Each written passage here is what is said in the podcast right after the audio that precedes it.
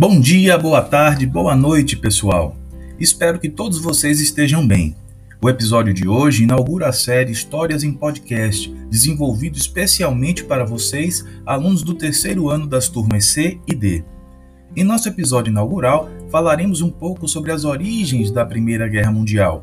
E já que falaremos da Primeira Guerra Mundial, por que não falar também de uma das invenções mais importantes da humanidade que teve participação efetiva no conflito? E aí, estão curiosos para saber que invenção foi essa? Vamos descobrir agora mesmo, em nosso primeiro episódio da série Histórias em Podcast, que nos acompanhará até o final do semestre.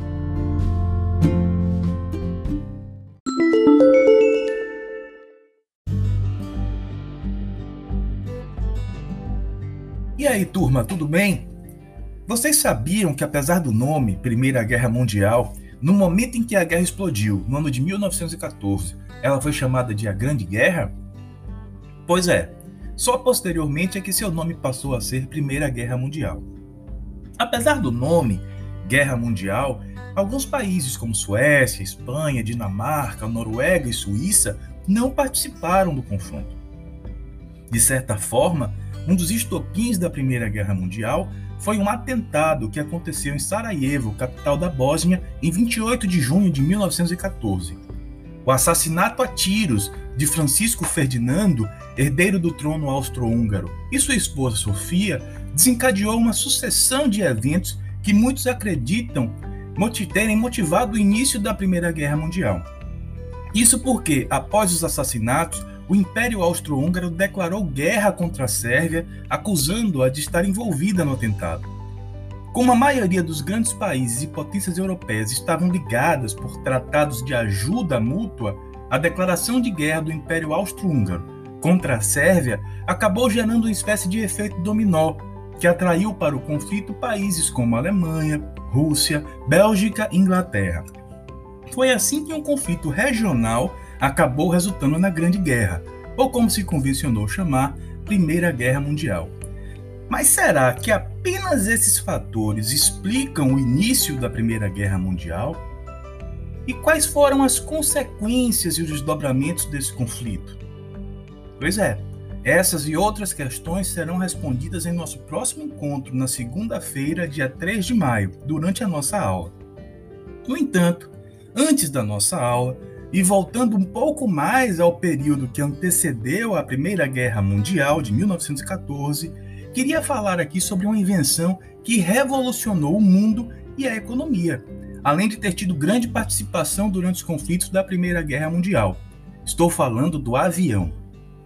Embora aviões tenham participado do conflito, que durou de 1914 a 1918, apenas alguns anos antes em 12 de novembro de 1906, o nosso brasileiríssimo Santos Dumont realizava o seu primeiro voo com um objeto mais pesado que o ar.